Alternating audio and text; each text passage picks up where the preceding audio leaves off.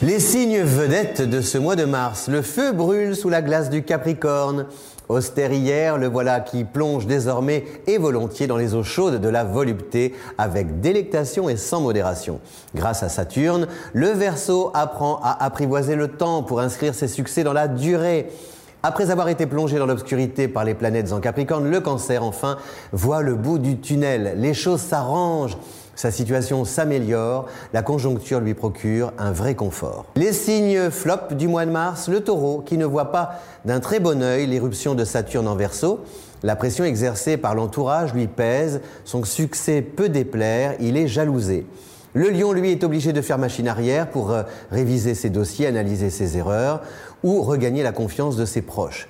Le scorpion, enfin, ne sait comment agir ni quoi penser. Sa vie affective s'annonce plus chaotique que romantique.